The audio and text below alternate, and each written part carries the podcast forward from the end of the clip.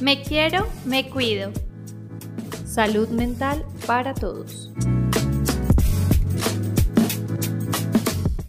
Hola a todos y todas. Bienvenidos nuevamente a este espacio de aprendizaje y crecimiento. Eh, soy Carolina Rico, trabajadora social y líder de los centros Redes Caracol y Jerusalén. El día de hoy estaremos compartiendo un tema muy interesante para todos nosotros. Vamos a escuchar las voces de los niños, de las niñas, de los adolescentes y también vamos a tener una invitada que es una de nuestras profesoras. También está conmigo eh, Alexandra Aguillón. Ella es psicóloga de los centros Redes Caracoli y Arrocho. ¿Cómo estás, Alexa? Hola, Caro, muy feliz de estar nuevamente en este espacio tan bonito para nuestros niños, niñas y por supuesto para sus familias también. Y bueno, Caro, pues empecemos de una vez. El día de hoy estaremos hablando de un tema muy importante y es conocer la diferencia que existe entre la tristeza y la depresión. Sí, Alexa, y es el tiempo que avanzan las cifras del coronavirus en el país. También lo hacen otras relacionadas a la pandemia misma, de las que pocos, pocos realmente hemos hablado, y son de las del impacto de la salud mental que ha traído esta emergencia sanitaria. Así es, Caro. Así como el coronavirus ha venido en aumento, hay más cantidad de, contagiados y más afectados, pues también deja consecuencias mm, no solo físicas por el coronavirus, sino que también se han exacerbado síntomas en todas las edades, clases sociales o regiones.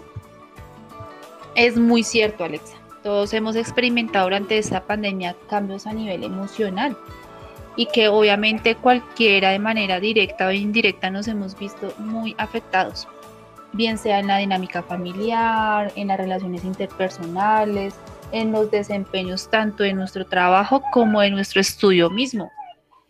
Es muy cierto, Caro. Eh, en un estudio que se llevó a cabo en Bogotá, Colombia, por los departamentos de psiquiatría y salud mental y de epidemiología clínica y bioestadística de la Facultad de Medicina de la Universidad Javeriana, sobre la salud mental y resiliencia en los adultos jóvenes de entre 18 y 24 años de Sudamérica, especialmente de Bogotá, durante el, aislamiento por la pandemia se encontró que el 68,1% presentó diferentes niveles de depresión, más o menos mil jóvenes. Y de, ese, de esos mil jóvenes, el, 27, el 29% perdón, tenía niveles leves de depresión, el 22% niveles moderados de depresión y 17%, Caro, eh, unos síntomas severos de depresión. No, además, Alexa, eh, este estudio revela otras cifras y es que, por ejemplo, el 70.3% son mujeres y el 63.4% son hombres los que presentan este, la depresión y que el 53.4% eh, reportó diferentes niveles de ansiedad de acuerdo a la escala CAT-7, que es la escala de trastorno de ansiedad generalizada.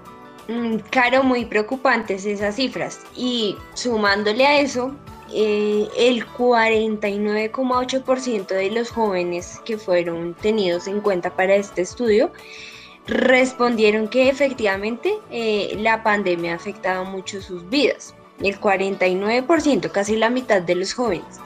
Y el 42% dicen que sí, que de alguna u otra manera la pandemia los ha afectado, pero no, digamos que no de una manera tan grave. La mitad de ellos expresó dificultades para estudiar virtualmente y creo que pues que eso lo hemos evidenciado en los chicos de, nuestro programa. Las mamitas nos dicen, no, profe, ya no quiere hacer tareas, no, él está aburrido, él está como desmotivado. El otro 39,9% no ha podido practicar su deporte o su práctica habitual. Claro, eh, pues por las cuarentenas, las restricciones del uso de los espacios, entonces los que podían practicar algún deporte o hacer alguna práctica artística tuvieron que abandonarla. y el 27,1% ha visto afectada negativamente su relación de pareja. Alexa, y además porque el tema virtual es estar en constante eh, acompañamiento con esas personas, con la familia, con cada uno de los miembros de la familia. Entonces, es también identificar como cuáles son esas otras actividades que podemos hacer para mejorar esas relaciones también, ¿no? Eh, y lo que tú decías es importante con el tema de las dificultades para estudiar virtualmente, porque existen muchos más factores que nos puedan eh, estar afectando, eh, que nos puedan distraer en casa. Entonces también hay que identificarlos. Además, este estudio dice que uno de cada tres eh, manifestó que alguna persona en su hogar ha perdido su trabajo o ha dejado de trabajar. ¿Tú qué crees que hubiese podido pasar? ¿O por qué crees que las personas han perdido su trabajo, Alexa? Pues claro, indudablemente esto, esta situación de pandemia afectó terriblemente la economía y pues no es una realidad tan lejana, ¿no? Eh, incluso algunos de nuestros familiares pues perdieron su trabajo, eh, se tuvieron que hacer recortes, de personal, pues la gente que vivía del rebusque también se vio afectada porque ¿cómo? O sea, ¿a quién salgo a venderle si no hay nada? Es muy cierto, Alex. efectivamente, pues no todos los trabajos u oficios eh, se pueden trabajar de manera virtual y pues muchos obviamente han, se han visto afectados por esta nueva metodología que no son para todo el mundo, ¿no es cierto? Eh, además, también se ha evidenciado que muchas personas presentan dificultades para comprar sus alimentos y que de esto el 4.8 relata que han tenido familiares con positivo para COVID. Y esto Alexa nos confirma lo que mencionábamos al principio, y es decir que efectivamente la pandemia ha generado afectaciones en la salud mental eh, de una manera considerable y que nosotros no le hemos prestado la suficiente atención a este tipo de afectaciones. Es muy cierto, Caro, y mira que los datos que nosotras mencionamos hace un momento coinciden con lo que reporta el Ministerio de Salud en cuanto a las poblaciones que más acudieron a la línea de orientación psicológica, la línea 192, que entre abril y julio recibió casi mil llamadas de personas en busca de apoyo y especialmente los adultos jóvenes. Alexa, pero esas dificultades a nivel de salud mental no solo son experimentadas por los adultos y jóvenes, eh, también existen los más pequeños, los niños de primera infancia, quienes también han tenido consecuencias. Por ejemplo, hay un estudio eh, de la UNICEF en donde dice que uno de cada siete niños, eso quiere decir que unos 332 millones de niños en todo el mundo, han vivido bajo políticas de confinamiento obligatorias o que han sido recomendadas a nivel mundial por la Organización Mundial de la Salud. Al menos nueve meses desde el comienzo han estado los niños en confinamiento y esto obviamente pues supone un, riesgo para su salud mental y su bienestar, obviamente. Así es, claro, es que eh, estar confinados, estar todos en un mismo espacio con pensamientos diferentes, personalidades diferentes, indudablemente pues afecta la convivencia y por ende nuestra salud mental. Bueno, Caro, y el último dático, específicamente en Colombia, aproximadamente 2 de cada 100 niños menores de 12 años sufren de depresión. Y entre los adolescentes, esta cifra aumenta a 5 de cada 100 niños. Esta es una cifra alarmante para nosotros que trabajamos con, niños, niñas y adolescentes y para nuestras familias. Realmente lo que nos estás contando, Alexa, es preocupante. Las cifras eh, son bastante elevadas y dejan evidencia que cualquier niño, niña, adolescente está en riesgo de estar presentando esta dificultad y a veces estas dificultades no son, no son manifestadas, no son evidenciadas, no son, no se pueden observar de una manera como tan ágil como uno como profesional quisiera, ¿no? Eh, pero entonces sí queda muy, eh, es muy alarmante el tema de cifras que estamos comentando en este momento.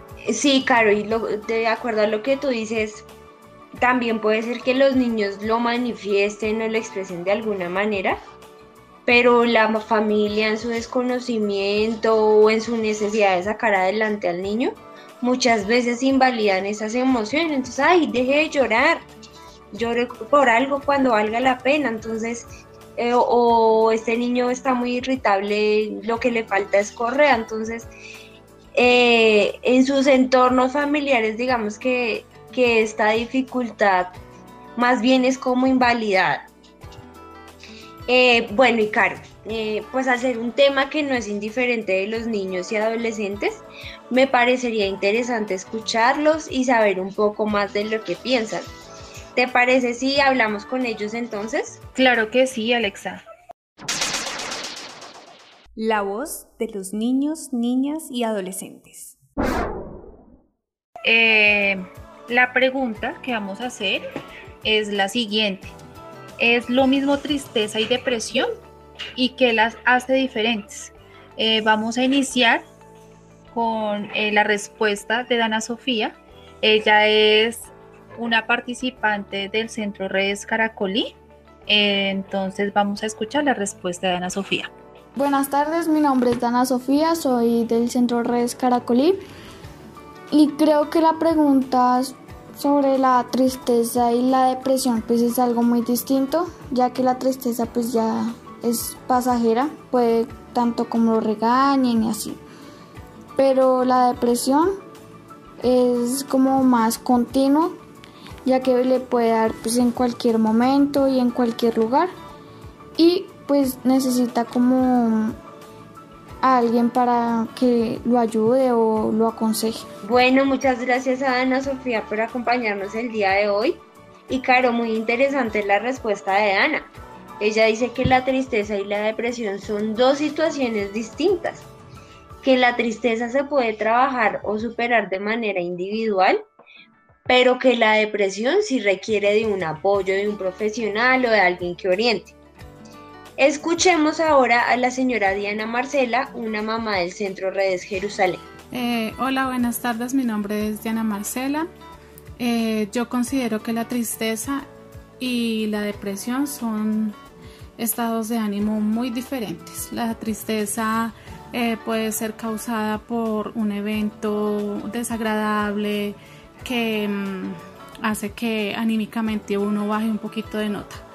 La depresión ya es una situación que no se genera por ningún motivo extraordinario y que simplemente cambia automáticamente el estado de ánimo de la persona y a esta persona le cuesta muchísimo trabajo salir de, esa emoción tan, tan deprimente, tan, tan forzada, estar siempre eh, infeliz. Muchas gracias, señora Diana Marcela, por esa respuesta.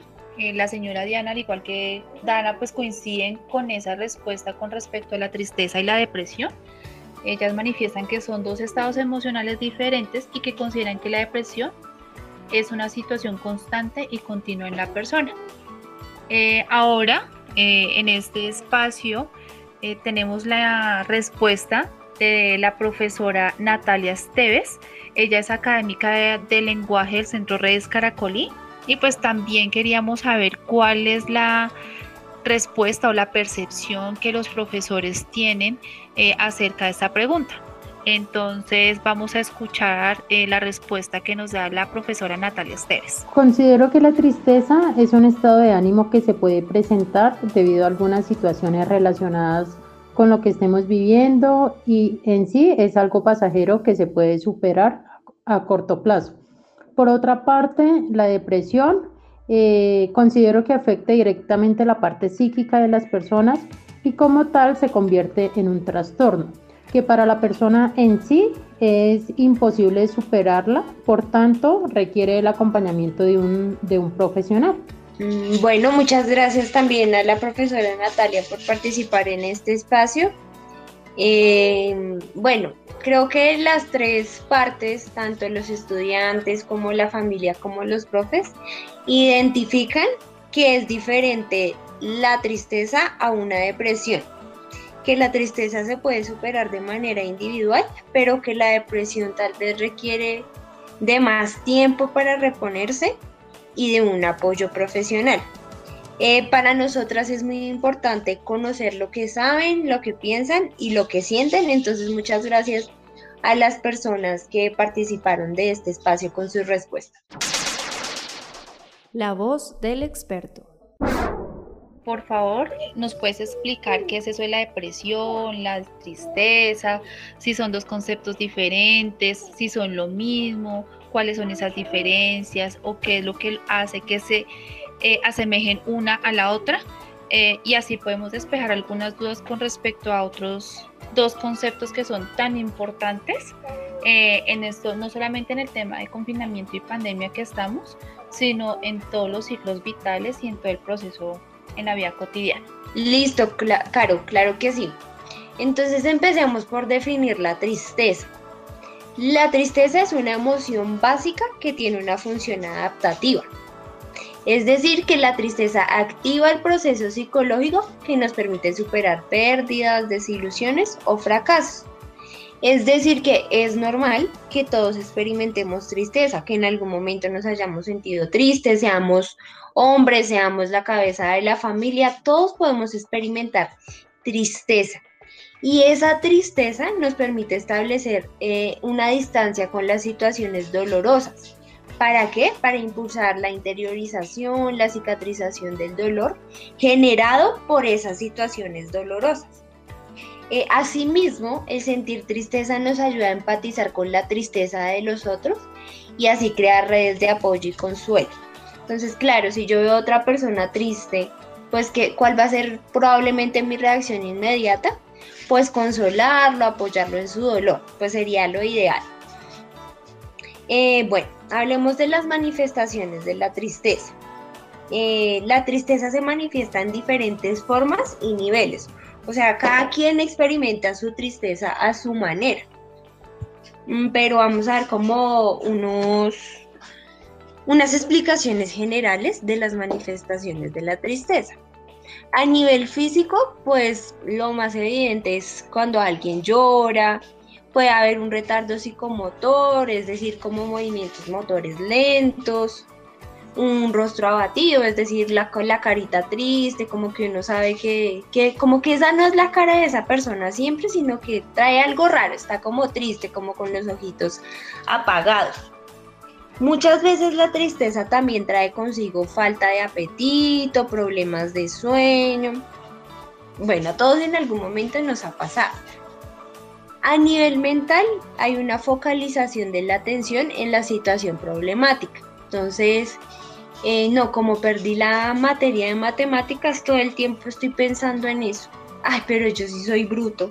Ay, ¿cómo no fui a entregar ese trabajo? Ah, ¿por qué no estudié más? Ahora mis papás me van a regañar, ahora la profe va a pensar que soy un vago. Bueno, todo el tiempo nuestra mente y nuestros pensamientos están asociados a esa situación que nos generó la tristeza. Por lo tanto, hay una dificultad para mantener la mente en blanco hay problemas de concentración, pensamientos intrusivos o recurrentes sobre eso que me generó la tristeza. Y a nivel conductual, la persona se encuentra desmotivada para realizar las tareas cotidianas y actividades sociales. Ahora, Caro, hablemos de la depresión. La depresión es un trastorno del estado del ánimo, o sea, no es una emoción básica, ni es normal porque ya implica que haya un trastorno, un trastorno del estado del ánimo que se caracteriza ¿por qué? por una tristeza profunda y pérdida de interés general por las cosas de forma digamos constante en el tiempo, o sea, yo puedo estar triste un día, una hora, pero en la depresión mi tristeza es recurrente, es todo el tiempo, es de mañana, de tarde, de noche, por meses, por años. Eh, y además esta, esta depresión suele asociarse a otros síntomas psicológicos, físicos y el comportamiento. Mm, las personas deprimidas suelen sentir cierta impotencia ante la situación y piensan que son más débiles o menos competentes. Entonces hay hoy yo ni siquiera soy capaz de tender la cama. Sí, ese es el pensamiento de una persona que tiene depresión. Pero pues va más allá de, que, ay, sí, hoy me levanto con el pie derecho, tiendo mi cama, me baño, no. Es algo que los imposibilita para hacer cuestiones tan sencillas como conductas de autocuidado y de cuidado de su espacio, como bañarse o tender la cama.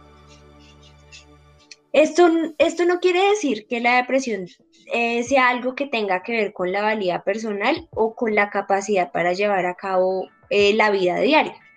La depresión no es una debilidad y no puede recuperarse de la noche a la mañana con una palmadita en la espalda y todo va a estar bien. No. La depresión requiere de un tratamiento a largo plazo. O sea, no es que también, eh, bueno, eh, tomó la decisión de asistir a terapia, a psiquiatría y en un mes va a estar bien. No, depende mucho de, su ambiente, eh, de sus características personales para poder tener una respuesta pues favorable en el tratamiento. Mm, claro, ¿qué tal hasta ahí? ¿Hay alguna pregunta? ¿He sido clara? No, Alexa, yo creo que como lo estás explicando, lo estás explicando muy bien. Eh, yo creo que las dudas eh, se irán aclarando en la medida en que tú nos sigas explicando como esas diferencias, porque por lo general eh, siempre se asemeja y siempre hay una frase muy coloquial que dice como estoy deprimido, pero no conocemos realmente como esa definición de qué es la depresión en sí. Entonces, yo aportaría en que sí sería bueno el tema de poder aclarar estos dos conceptos y asimismo las personas eh, pueden tener ese, esa ayuda profesional en el momento en que lo requieran. Así es, Caro, tú acabas de decir algo muy importante y es que como sociedad hemos naturalizado el concepto de depresión. Ah, yo ya amanecí deprimida, no voy a hacer nada.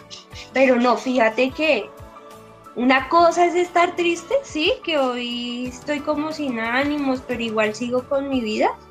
Pero otra cosa es estar deprimido. O sea, yo espero que las personas que tengan la, la oportunidad de escuchar este, este encuentro, pues borren de su vocabulario estoy deprimido cuando sientan que estén experimentando una, una tristeza, una emoción normal. Pero al contrario que las personas que, que ahorita con los síntomas que les voy a comentar identifiquen que efectivamente pueden estar pasando por un trastorno de depresión, pues también decidan eh, pues buscar ayuda, eh, bien sea en la familia, en el equipo psicosocial del programa Redes o de su EPS. Entonces, Caro, vamos a hablar ahora de los síntomas de la depresión. La depresión se puede manifestar no solo con tristeza, sino a través de la irritabilidad. Entonces, la persona es muy irritable o tiene un estado de ánimo bajo la mayoría de veces o todo el tiempo, es una constante. Eh, hay una dificultad para conciliar el sueño, ¿sí? Son las personas que realmente no pueden dormir, tienen insomnio o que por el contrario duermen todo el día. Es la forma como de expresar su, su estado emocional y es el exceso de sueño. Otro síntoma es cuando hay un cambio grande en el apetito. Entonces están las personas que o, o comen ingieren una gran cantidad de alimentos, pero lo más frecuente que pasa eh, en el caso de la depresión o, lo más común que es encontrarse es una pérdida de apetito, por lo tanto disminución en la ingesta de alimentos y por supuesto pérdida de peso.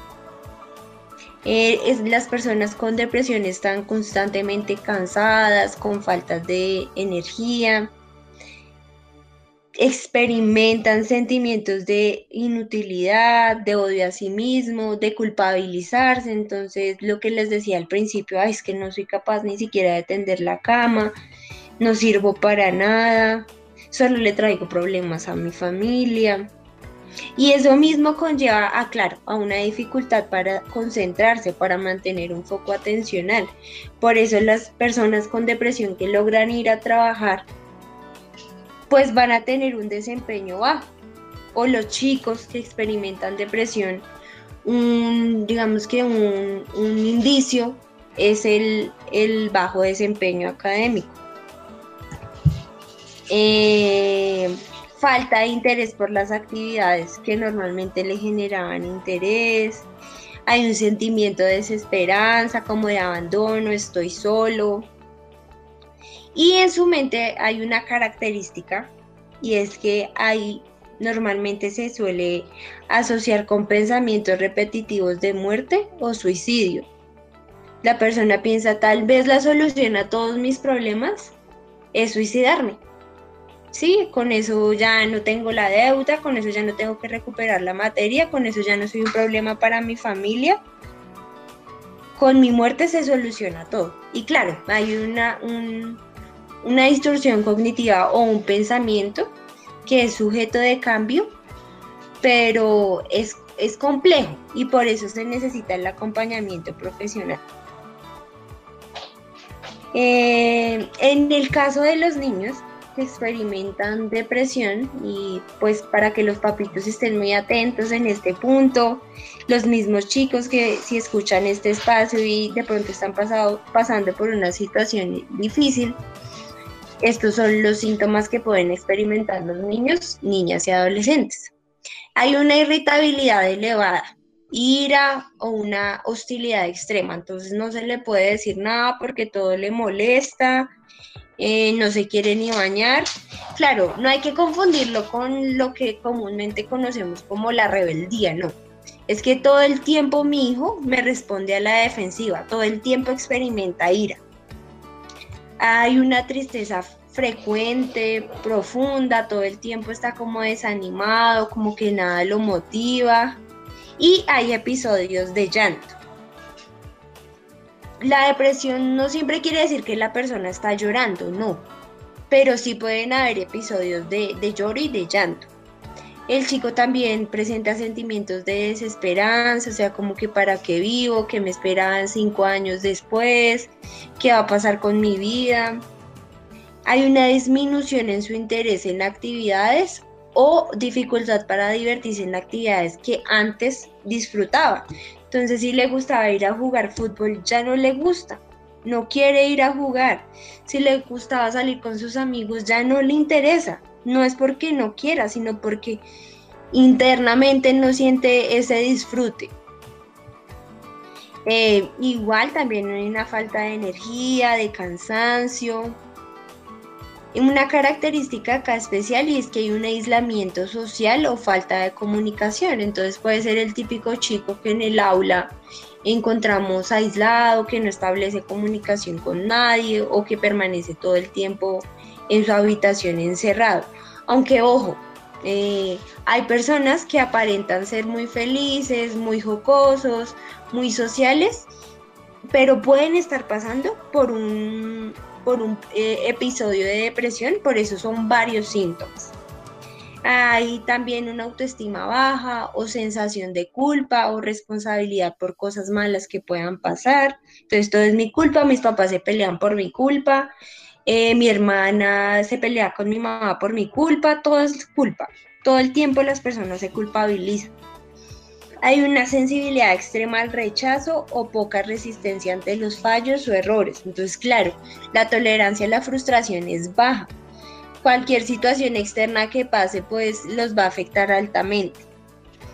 Eh, hay quejas frecuentes sobre problemas físicos, entonces dolores de cabeza, estómagos, mareos, en los que no se encuentra una causa médica. Claro, no es que mi hijo tenga dolor de estómago y dolor de cabeza y yo diga, está deprimido, no. Resulta que, que cuando yo, eh, bueno, mi, lo llevo a mi hijo al médico y me dicen, no, su hijo no tiene nada, no tiene una infección, está perfecto, puede ser resultado de la misma depresión. El chico o la chica muchas veces se niega a ir al colegio, hay una disminución en su rendimiento académico, problemas de atención, cambio importante en los hábitos alimentarios o del sueño. Entonces lo mismo, disminuye la ingesta de alimentos, duerme poco o duerme mucho. Eh, aquí hay algo importante también, es que los chicos que están pasando por, por un episodio de depresión pueden manifestar su deseo de escaparse de, de la casa, de no querer estar allí. Y hay pensamientos o expresiones sobre la muerte o intención de suicidarse activa o pasivamente. Entonces, a los papitos que de pronto sus hijos en algún momento le han dicho, es que yo me quiero morir, lo mejor es que yo me muera. No es que los niños estén buscando su atención, no es que los niños, eh, si es que hablan bobadas, no. Cuando los chicos manifiestan esto, cuando los chicos expresan eh, expresiones como estas, hay que prestarles atención. ¿Cómo vamos, Caro? ¿Muy difícil el tema o estoy siendo clara? No, para nada, Alexa. Yo creo que eso es una invitación eh, a que no solamente los padres de familia que están con los chicos eh, prácticamente 24 horas, 7 días a la semana, identifiquemos eh, pues estos síntomas, sino también que sean los familiares, que sean los profesores, que sean las personas cercanas también al niño, niña, adolescente o al mismo adulto, quien pueda identificar esos síntomas para buscar esa ayuda de manera pronta, ¿no? A veces pasamos por encima o pasamos en alto eh, algunos síntomas eh, y lo que tú decías, Alexa, decir, no, eso es una bobada, eso no es nada importante, pero es cómo podemos identificar para poder solicitar ese apoyo profesional de una manera pronta. Sí, claro, así es, efectivamente, como tú lo acabas como de retroalimentar. Entonces ahora vamos a hacer como, ya expliqué que era la tristeza, ya expliqué que era la depresión, vamos a hacer como una serie de diferencias entre ambas. La primera es que la tristeza, eh, desde un marco conceptual, la tristeza es un mero estado del ánimo, mientras que la depresión es un trastorno del estado del ánimo. Como decían nuestras, nuestras invitadas a las preguntas, Sí, efectivamente la tristeza es algo momentáneo, algo que yo puedo superar individualmente, mientras que la depresión no. Como decían ellas, es algo que se mantiene a través del tiempo y que requiere de un acompañamiento eh, profesional, incluso no a veces solo de psicología, sino de un trabajo interdisciplinar con nutrición, con psiquiatría. Otra diferencia importante a tener en cuenta es que cuando una persona tiene depresión, eh, un número en un número importante de veces no es capaz de identificar el hecho que le genera malestar. Entonces, eso no pasa cuando uno está triste. Cuando uno está triste sabe por qué está triste. Entonces, estoy triste porque mi compañera hoy no me habló. Estoy triste porque tuve un mal día en el trabajo. Pero la persona que tiene depresión no identifica cuál es ese estímulo o ese desencadenante que le está generando ese estado de, de tristeza profunda, de esa tristeza que además es constante en el tiempo. Em, bueno, como hemos comentado anteriormente, el sentimiento de tristeza es un estado mental relativamente pasajero. Es normal sentirse triste ante sucesos negativos de la vida, entonces es normal que yo esté triste obviamente si algún familiar fallece, es normal que yo esté triste si pierdo a mi mascota, es normal que yo esté triste si, si pierdo mi trabajo. Y, acá ya que toco el tema de los mascotas, hay muchos papitos que invalidan como la emoción que puedan sentir o experimentar los niños ante la pérdida de una mascota. Entonces, pilas, es normal que ellos sientan tristeza, es normal que ellos deban superar este duelo. Mm, la presencia de abulia es característico en la depresión. ¿Qué es la abulia? Es la falta de voluntad o energía para hacer algo. Una persona que tiene depresión suele sentir que no existe nada por lo que merezca la pena actuar, nada vale la pena, ¿para qué? ¿Para qué? Nada sirve, nada funciona. Hay una falta de iniciativa para lo más básico, lo que les decía al principio, entonces eh, conductas básicas de autocuidado, entonces no se baña, no se cepilla, no se peina, no cuida su imagen corporal, pero no es porque no quiera, es por esa falta de voluntad o abulia. Es eso, es una característica propia de eso. Em, esto, esto debe ser permanente en el tiempo, o sea, para que pueda eh, diagnosticarse con depresión, esta abulia debe permanecer por lo menos seis meses. Entonces, claro, básicamente esas son las diferencias. O sea, tristeza, un estado emocional normal ante situaciones que pues eh, me generen dolor. Y depresión, un trastorno del estado del ánimo permanente en el tiempo que requiere de acompañamiento profesional. Eh, una pregunta, Alexa. Eh, ¿Las personas pueden pasar fácilmente con todo lo que tú nos has conversado, que es una información muy, muy valiosa? Eh, yo tengo una pregunta y una, duda. Eh, ¿Se puede pasar muy fácilmente de la tristeza a la depresión? Claro, depende. Mira, para que una persona pueda ser eh, diagnosticada con depresión, digamos que ese sentimiento de tristeza tiene que estar por lo menos presente durante seis meses, que ese dolor sea constante, pero que además esa persona no identifique qué es lo que le genere tristeza. Sí, o sea, como que nadie me está haciendo daño, pero todo es malo para mí. Entonces, depende, depende del acompañamiento familiar, de las estrategias de resolución de conflictos con la que cuenten las personas, de las habilidades socioemocionales con que esta persona tenga, de su entorno más cercano, de la validación emocional que, que pueda tener esa persona. Y digamos que eh, depende, Caro. En, en la psicología todo depende. Depende de las necesidades de la persona. Entonces, eh, no, hay que aprender a identificar realmente si estoy pasando por un periodo de tristeza normal o es que efectivamente esa tristeza que yo tengo me está incapacitando para estudiar, para trabajar, para hacer las cosas que yo hacía antes.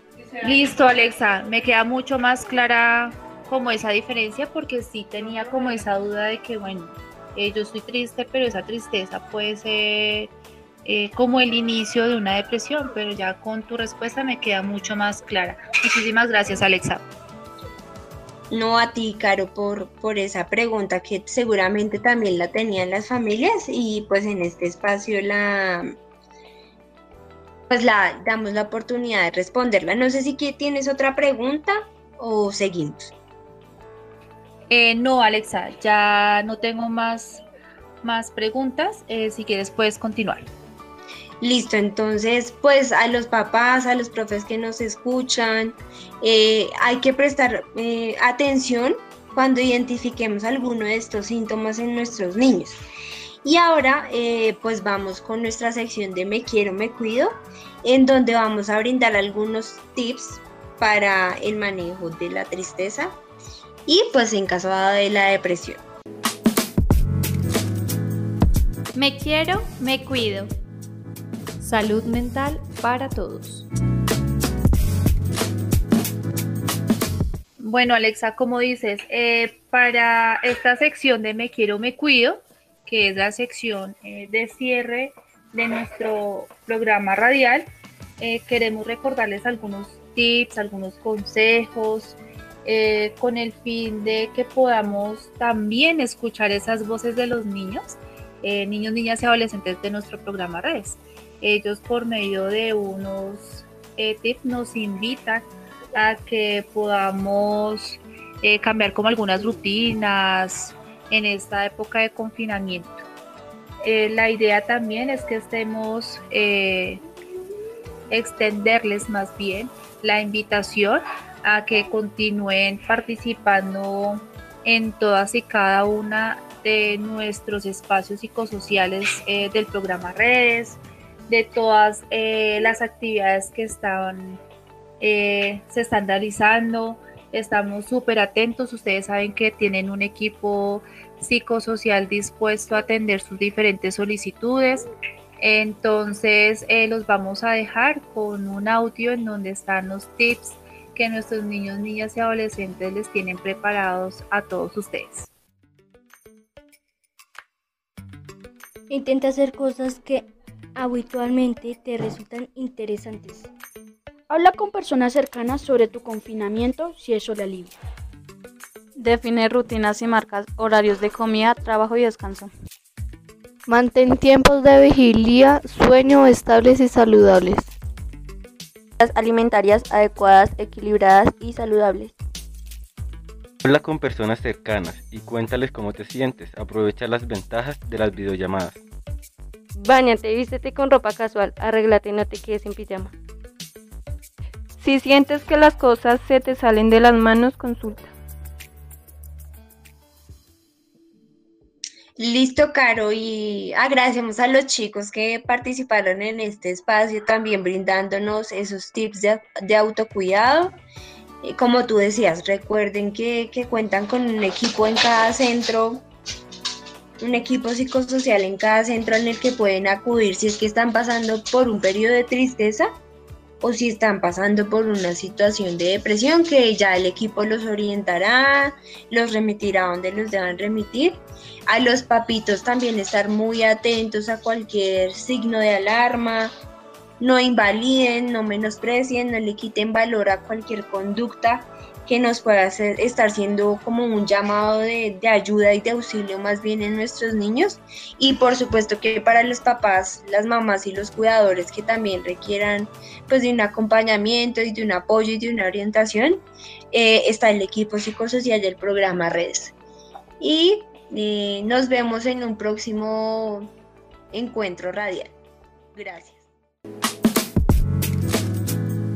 Me quiero, me cuido. Salud mental para todos.